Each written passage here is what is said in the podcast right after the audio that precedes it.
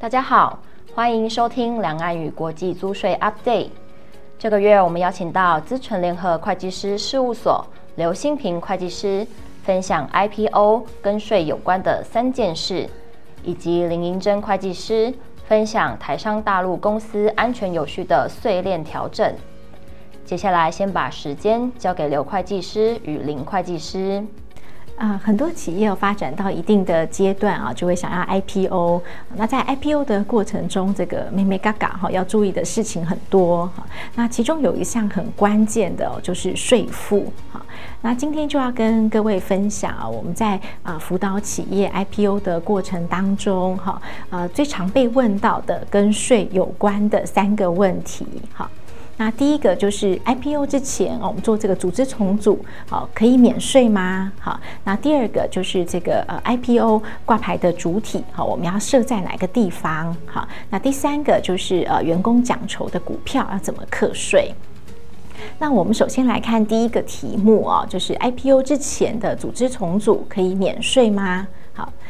呃，在 IPO 之前，哈，通常的这个架构就是我们左手边看到的这个，哈，呃，是一个比较零散的，哈，可能股东今天啊要到这个中国去设厂，哈，那就个人股东透过一个啊境外的公司，哈，去成立这个中国的公司，哈，那当这个呃客户有需求，啊，要求我们要做这个供应链的分散，好，我们又跑到东南亚去了，哈，那可能又是另外一串的投资架构。好，那如果今天这个企业啊决定要 IPO 哈，那我们首先就会呃设定一个 IPO 哦要挂牌的主体。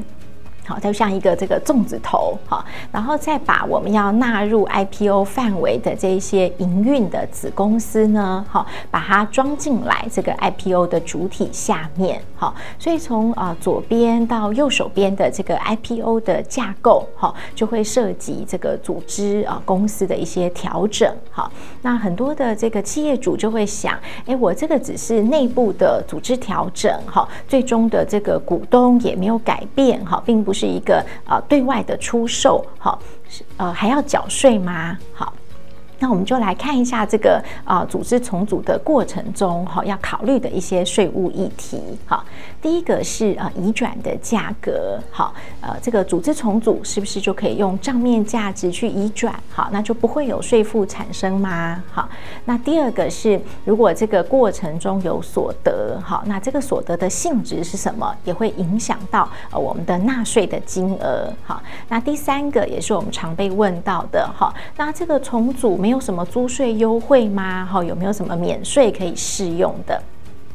那我们首先看第一个移转价格，哈。那它的大原则哈，其实是用实价哈，在这个所得税法六十条里面有提到了哈，盈利事业做这个合并、分割、收购或者是转让哈，那资产的估价应该是要以实价或者是实际的成交价格为准。好，那尤其是在这个组织调整的过程中哈，虽然业主认为这可能只是左口袋右口袋哈，但从税务的观点，这就是关系人之间的一个。移转哈，所以应该还是要符合我们的营业常规哈。那营业常规的意思就是，你今天如果是卖给一个第三方哈，你会用账面价值做交易吗？哈，还是其实会反映这个企业的这个价值哈，是用实价要来做交易。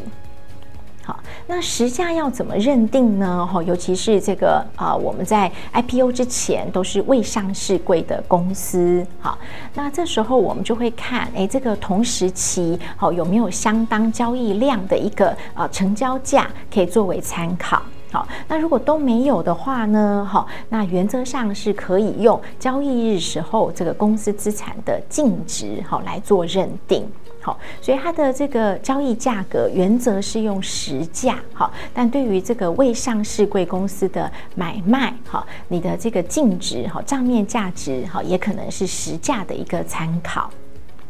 好，那在现有的解释令里面呢，哈，有特别提到，我们可以用账面价值的，哈，我们可以参考，好，这个有关于分割的解释令。好，但是就要注意，呃，我们是不是都有符合这个解释令里面提到的几个要件？好，第一个就是它是按照气并法进行分割。好，那第二个，它分割的对象是百分之百持股的子公司。好，那第三个呢？哦，拿到的这个对价是子公司发行的新股。好，那第四个就是啊、呃，没有不当的规避或是减少税负。好，所以在符合这四个前提之下呢，哈啊、就可以用这个资产的账面价值来作为实际成交价格。好，那不过要注意的是，哈，用账面价值不代表免税哦。好，我们看一下这个解释令的后段有提到，哈，是用这个账面价值来计算啊，这个转让资产的损益，还是要依法课税。好，那为什么用账面价值哦，还是会有损益产生要课税？好，那就是这个资产它可能是会有这个财税差的。好，那比较常见到的情况，好，特别是这个呃我们的股权投资，好，因为我们在呃对这个子公司的投资哦，在会计上呃我们是采用权益法，好，所以会按期认列啊这个子公司的啊投资收益。但是在报税的时候呢，哈，因为这个呃收益并没有实际分配，好，所以因为未实现的关系，我们就会把它账外做减列，哈，所以你的财报哈这个账面价值的基础跟税务是不一样的。好，那当我们在做这个分割，在做这个移转的时候呢，好，虽然我用的是呃会计上的账面价值，好，但是这个累积的投资收益在税务上也就会被认为都一次实现了，好，所以如果是国外的长投，哈，我们就是回到一般的所得税去课税，好，那如果是属于国内的这种股票投资，好，那就要计算这个最低税负。好，所以这边要提醒一下，好，就算我们用账面价值，哈，也不代表好就不会有税负产生，哈，它并不等于免税，哈。那第二个要提醒的哈，就是这个所得的性质。好，如果我们今天这个呃台湾的企业哦是一个有限公司哈啊，或者是它是股份有限公司哈，但因为过去这个呃是私人的公司，没有这个需求，就没有去呃印制股票。好，那在转让的时候，这个就会被当成是财产交易所得。好，那就是要并到我们一般的所得去课税。好，那如果我们今天有印股票的话，好，那它的这个所得的性质，好，就变成是证券交易所得，好，那就是回到去课最低税负，好，所以你要适用的这个税率，好，跟缴纳的税负，好，可能会差很多，好，所以提醒企业在做这个呃交易之前，好，可能要再检视一下我们这个公司的形态，好，那是不是要印制股票？那第三个呢？好，我们常被问到的就是啊，我这个是组织重组，好，是不是有什么免税的优惠呢？好，那几个这个呃税负上的优惠，好，我们首先可以看到在企并法，好，第三十九条，好，它进行合并。好，或者是这个呃符合资格的分割，好，或者是收购，好，那就有机会可以减免这些间接税，好，包括印花税、好契税、证交税，好，还有营业税。好，那要特别注意的是，好，如果我们移转的资产里面有包括土地，好，那这会涉及土地增值税。好，那土增税的部分呢，好，符合情况的是可以做寄存，好，也就是暂时先不用缴纳，好，但它并不是一个免税。好，那有关于这个呃所得税的减免呢，好，是规范在企并法的第四十四条。好，那这边讲的就是我们啊呃，俗称的这个兄弟分割。好，所以公司今天分割，好，那你拿到的对价。百分之八十以上都是股票，好，那而且呢，我们把这个股票都把它全数给了股东，好，所以就是一个兄弟分割的样态，好，那公司产生的所得呢，好，就可以免征这个盈利事业所得税。好，那不过要注意的是，在啊兄弟分割的情况之下呢，哈，因为这个股东拿到股票，哈，那公司可能就会进行减资，哈，或者是冲减它的保留盈余，哈，那冲减保留盈余的部分就会被当作是股利所得，哈，那股东有这个股利所得，好，还是要去依法的课税。好，所以这个呃免税的部分是只有针对啊、公司阶段产生的所得，好，有免征这个营利事业所得税。好，那股东的部分啊、有什么相关的这个优惠的措施呢？好，那我们看到这个新修订的企并法四十四条之一，好，有提到了，好，针对个人股东，哈，如果因为合并，哈，或是我们刚提到的这个兄弟分割的情境，哈，可能会产生股利所得，哈，那就有机会呃，可以选择要。缓课哈，那要提醒的是，这边也只是延缓课税哈，它并不是免税哈。那而且要这个呃缓课好，除了我们提到的第一个是针对个人股东好，那第二个是在合并跟分割的情境好，还有第三个好，这个消灭公司或是被分割公司好，它的这个设立要未满五年好，而且还没有做公发好，才有符合这个缓课的资格。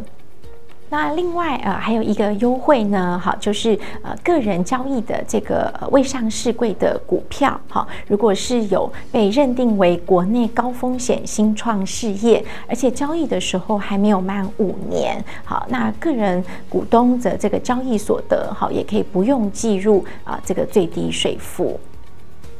好，那以上就是这个呃相关的租税优惠。好，那也提醒企业在做这个呃组织重组的过程当中，要把握自己的权益啊，善用这些租税优惠。第二个问题哦，就是这个 IPO 挂牌的主体要设在哪一个地点呢？好。那其实，在考量这个呃 IPO 的主体的时候，哈，我们首先会问这个企业，好，那你预计要挂牌的这个资本市场在哪里？好，比如说是要在台湾挂牌，那我们可能够就可以选择用台湾公司，好，在台湾挂牌，好，那也可以用这个外国公司，好，比较常见的就是用开曼公司，好，在台湾挂牌。那如果是要到海外上市呢？哈，那就要看这个海外上市的地点跟当地的这个要求。哈，那也有一些企业呢，哈，可能在。呃，现在这个阶段还没有很明确啊，要在哪一个资本市场挂牌？好，那我们发现，通常这个最大的公约数，哈，可能就是用这个开曼公司，好，是比较有弹性的。好，刚刚提到了，它可以在台湾挂牌，好，那它也可以在美国挂牌，也可以在香港挂牌，好，所以我们可能可以先以这个开曼公司啊作为这个呃主体，好，那保留一些调整的弹性。但像近期呃，我们也有一些企业，比如说想要到日本去挂牌，好，那虽然这个呃日本的市场啊，并没有呃这个明文说排除呃开曼公司，好，那不过在这个呃投资人的呃习惯跟一些呃市场的呃观点，好，那可能还是比较偏好用这个日本公司，好，所以我们可能就要以这个一个日本的公司来作为呃 IPO 挂牌的主体。好，那另外跟大家分享，我们最近啊辅导一个企业要到啊美国去 IPO。好，那初期这个企业原来也是设想，哎，是不是一定要用啊美国公司？好，那或者要用这个呃传统比较常用的开曼公司来做挂牌？好，那后来我们评估之后呢，啊这个企业啊目前就是先选定以一个荷兰的公司来作为啊 IPO 挂牌的主体。所以这个荷兰公司也是可以在啊美国 IPO 的。好，那用荷兰公司作为 IPO 的主体啊，还有什么好处呢？好，首先就是因为这个企业哦，它要 IPO 的范畴啊，主要是在这个欧洲的呃事业群。好，所以当这些欧洲的子公司哦，如果呃分配股利的时候。好，分配到开曼公司，好，可能就会有一个比较高的股利扣缴税。好，但如果我们这个 IPO 的主体是在荷兰，好，那在欧盟之间，好，通常就没有这个股利的扣缴税。那另外，呃，荷兰公司作为一个控股的主体，好，他今天收到这些股利，啊，或者是如果有处分啊，公司的一些利得，好，都有机会可以符合当地这个参与免税，好，participation exemption 的规范，好，呃，不用在当地缴这个荷兰税，好，所以以荷兰公司作为一个啊控股公司，好，在税务上，呃，是有蛮多的这个啊弹性跟效率的。所以在这个呃 IPO 主体地点的选择上面哈，除了这个资本市场啊，哈一些地缘政治风险啊、外汇管制啊等等的考量之外哈，那呃我们也呃提醒呃这个企业早一点邀请税务专家一起进来哈，那从税务的角度可以设计一个比较呃弹性，然后有租税效率的一个 IPO 的架构。好，那最后一个题目要跟大家谈的就是员工股票奖酬怎么课税。好，在这个 IPO 的过程当中，哈，那企业主呃也很希望透过一些股票奖酬的工具，好，能够留下关键人才，哈，呃，一起来为公司的打拼，然后享受这个 IPO 的成果。好，那但也不希望员工好像拿到这些股票，马上又要面临啊巨额的税负。好，所以这个呃员工股票讲酬的工具，好，要怎么来设计呢？好，那我们常听到的，呃，可能就是呃，希望有一个员工持股的平台，好，那也希望能够比较方便的来管理这些呃员工的持股。好，那有一些企业主呢，哈，可能就误以为，哈，如果我们把这个呃员工持股平台的公司放在境外，哈，那是用境外公司来发行股票给员工，哈，那这个是不是就叫做海外所得？哈，那员工个人每年可以有这个六百七十万的免税额，哈，是不是就可以达到这个节税的效果？好，那其实我们在判断哈，员工拿到这个股票奖酬哈，到底是海外所得哈，还是台湾来源所得哈的这个关键，并不是看好这个发的股票是境内公司还是境外公司好，那而是要看员工今天是因为啊他的工作而取得这个股票。那他工作的地点，哈，如果主要还是在台湾，哈，那这个部分拿到的奖酬还是会被认为是这个台湾来源所得。好，那什么时候要课税呢？好，那我们列了几个这个啊常见的时点。好，首先是员工取得认股权，好，那这个时候呃还不会有税负产生。好，那当这个员工执行这个认股权的时候，好，取得了公司的股票，好，那我们就要看他执行的价格，好，跟这个公司的呃价值有没有差异。好，假设现在呃公司股票每股的这个实价是三十块。好，但是我们为了要优惠哈，奖励员工哈，他可能只要用十块钱来认购，好，那这个差额的二十块钱就会当做是员工的其他所得，好，在他执行的这个年度要去课税。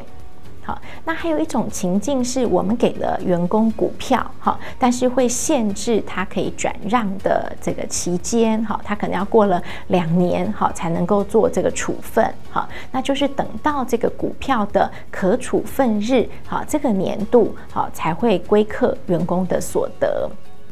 好，那最后到了这个 IPO 之前，好，那员工可能也比较倾向于要直接持有这个 IPO 公司的股票，好，那我们可能就会把这个员工持股平台，好，把它解散了，好，那这个时候，呃，员工才真正拿到这个 IPO 主体的股票，好，那过去我们就曾经有案例，哈，那公司是在认定，好，在解散的。这个时候，哈，员工拿到 IPO 的股票，才帮这个员工去申报所得。好，那首先是这个认定的时点，哈，会不会有晚报的问题？好，那第二个是，呃，在这个比较接近 IPO 的时间点，好，其实公司的价值可能已经更高了，哈，所以用这时候的价值才去计算员工的奖酬，哈，有可能是对员工反而比较不利的。好，那在很靠近 IPO 的时候，我们可能又经历了这个几轮的这个募资，好，所以公司的价值要怎么认定？哈，那员工的这个股票奖酬到底要在什么时点认定课税？好，那我想这个都要早一点的和税务专家来做讨论。那最后我们放上这个是啊、个人行使员工认股权，好，跟取得这个库库藏股的一个课税的规定，好，那包括我们刚刚提到的，好，执行这个认股权是在执行的年度，好，那按照这个呃股票的实价和认购价格的差额来认定为其他所得，好，那在我们 IPO 之前，好，公司呃未上市柜好的这个实价呢，好，通常就是以这个公司的每股净值来做认定。好，那如果我们有限制这个股票，呃，有在一定期间内不能够转让的，好，那这个是以可处分日的年度，好，那再来计算员工的所得。以上是我的分享，接下来将由林银珍会计师分享台商大陆公司安全有序的税链调整。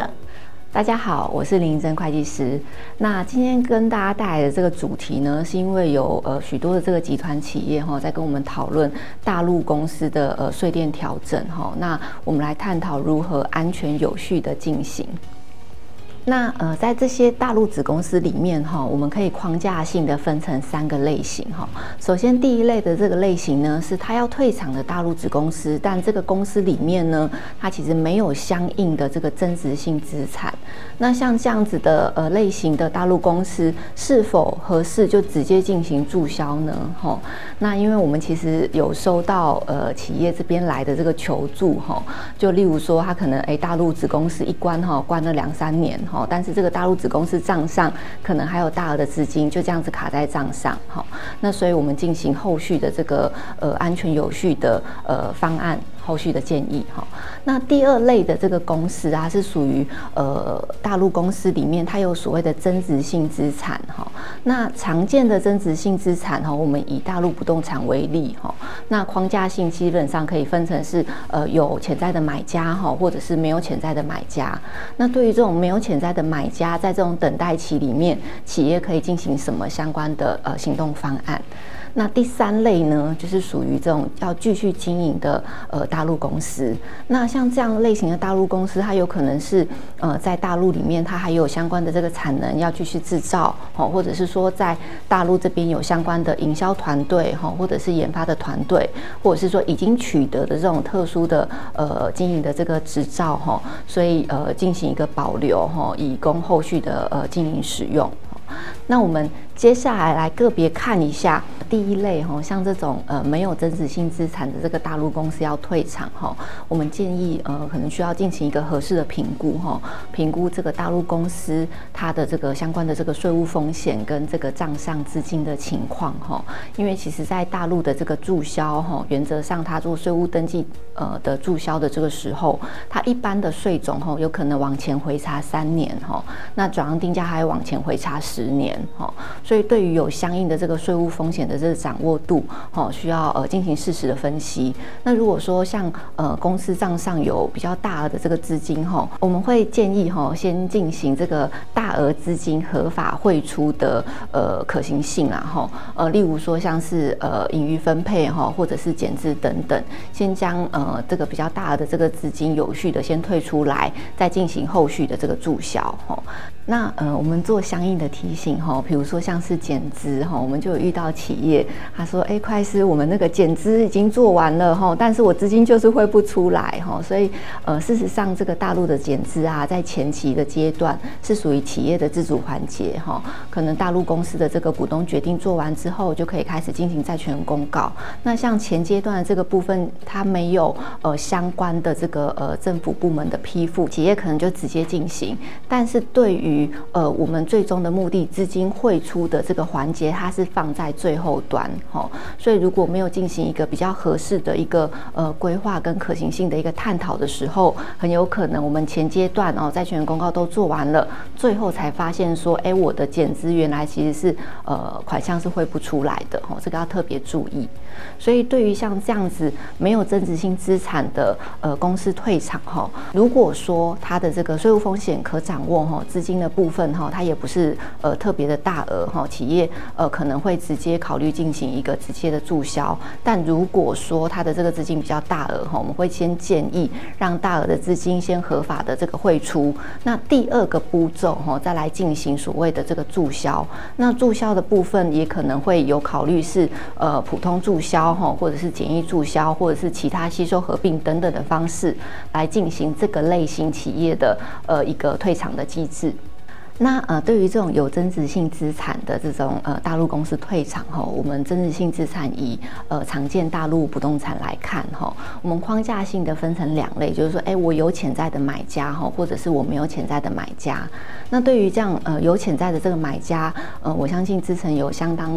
多的丰富的经验哈，可以协助企业从谈判到交易的呃规划哈，到资金安全合法的这个呃汇出来哈，我们有一站式的服务。那对于这种没有潜在的这个买家哈，企业处在等待期的呃这个呃状态的时候哈，我们建议他可以呃去进行相关的呃资金的呃调整哈，或者是相关的这个重组，来增加未来选售的机会。那呃，我们举相关的呃案例哈，呃，例如像台商进到大陆，呃，在比较早期的时候，通常都是呃境外的第三地投到大陆哈，所以我们以这样的这个架构为基地哈，去进行一个呃相关的分享。那呃，例如像第一种的这个类型，如果说哎，我今天大陆公司里面哈，它可能有大额的资金哦，再加上我们的这个呃增值性资产哈是不动产的话，那呃，如果这个资金很大哈，比如说我们就遇过。案例，它可能光这个大陆公司账上的资金就有两亿人民币，哈，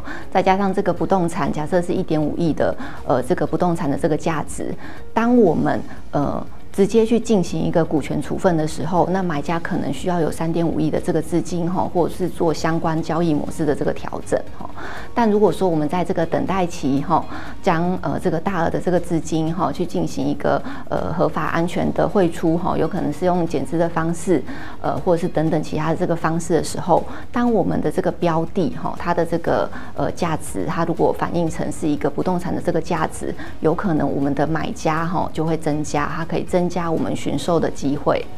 那或者是这种呃大陆公司哈，你大陆公司里面有一个以上的不动产哈，那可能又分别在不同的地方，可能在呃上海有一个不动产，在深圳有个不动产，同时在同一个大陆公司里面哈。那像这样子的呃企业在等待期里面，事实上可以去思考一些重组分割哈等等的行动哈，来呃增加未来呃寻售的机会哈。当我们把一个公司分成两个公司哈，是不是？我们在买家的呃选择上面，它的机会就会比较多哈。再者，我们有看到那个相关的案例哈，它是大陆公司，你同时被呃第三地持有，也被大陆公司持有哈。那像这样子这个架构里面呢，呃第三地去持有大陆公司，它这个处分的资本利得哈，我们一般常态性来看可能是十趴哈。那但是如果说是大陆公司持有大陆公司要去做呃处分的这个动作的时候，基基本上它是以呃上一层大陆公司的有效税率哈，也就是有可能是二十五趴哈或十五趴来进行这个资本利得的课征哈。那这类型的这个企业哈，在等待期事实上可以去思考相关的呃重组哈，去争取这个呃未来的呃税务的成本的有效降低。第三类呢是属于呃税炼过后哈，要继续在大陆经营的呃公司哈。那像这样子的公司啊，事实上可以去呃考虑，因为现在大陆的呃从国家等级哈或区域等级，基本上都有出台相应的呃优化营商环境的一些政策哈。呃，也可以思考说呃在呃大陆这边去呃上面去架设大陆的这个区域总部哈，作为呃对。大陆以外地区的呃第一层的这个衔接哈，比如说像是呃上海啊、北京哈，或者是海南、广州等等的这个自贸区，都有出台相关对于这个呃资金它的这个呃流动可以比较呃顺畅的相关的政策支持哈。那对于这种大陆的这个呃第一层的这个区域总部哈，它就有相关选址的策略可以去进行呃相应的这个思考，再加上像这样子优化。营商环境的这个地区哈，也可以作为大陆往外投资东南亚哈或其他等地的这个对外投资的一个主体哈，可以去进行相应的思考。那对于呃这个呃税务优惠这边哈，比如说在我们税练完之后的这个大陆公司，呃，我们常见的这个高新技术企业的这个相关的优惠哈，以前在呃公司里面它的这个税务的呃遵循的这个合法性，是否可以因应税务的这个查核，还是可以思考哈去进行这个呃产销分离哈，或是独立呃研发中心等等的这个交易模式的这个调整哈，来更合规的去取得税务的这个优惠，甚至相关的这个优惠有可能比呃十五趴还要来得更低。再者哈，像这个呃大陆税练完之后的这个呃架构哈，它如果占整个集团呃有超过百分之五十哈，那像这样子的这个呃经营的规模哈，是否会影响到呃这个呃大陆以外的地区哈有呃间接上市，比如说海外的这个募资哈，呃可能会受到相应的影响，有可能在海外的募资哈，在大陆证监会哈需要进行相关的备案资料的。一个程序哈，集团企业可以提前去做应应跟思考哈。那再来是在大陆这边的这个经营哈，大陆的这个大数据还有金税四期的逐步上路，有效的这个税务治理哈，也是非常重要的一环。最后哈，我们来汇总一下这个呃大陆公司安全有序的这个税链调整的行动建议哈。第一个呃，对于这个呃税链调整哈，需要进行一个整体的思考，也就是说，在整个集团的这个架构里面，哪一些大陆公司哈事后需要进行退场，哪一些公司呢，它可以呃进行相关的这个增值性资产的一个处分哈，或者是哪一些企业要进行这个呃继续的这个经营哈。第二个行动呢，就是对于这些要退场的这个呃大陆公司哈，它的这个退场的策略哈，去进行相应的模拟，是否将这个呃比较大额的这个资金去进行一个有序的呃出境哈、退出哈，然后或是在等待期上面去做一些相应的这个行动，来增加未来寻售上面的这个机会。那呃第三个行动建议哈，就是呃税练完之后，呃要继续在大陆经营的这些企业，可以思考哦，在呃大陆现行哈的一些营商环境的一个政策哈，税务优惠的这个呃政策跟这个大数据监管的这个环境里面，去进行一个呃有效的这个商务跟税务治理的一个检视哈，来增加这个呃大陆要继续经营的这个公司哈，它的这个呃经营的弹性哈，跟它的呃，相关的商务及税务的治理。谢谢大家的收听，也欢迎大家到 PWC 台湾 YouTube 频道观赏影片或订阅 Podcast 频道，及时取得最新资讯。我们下个月空中再会。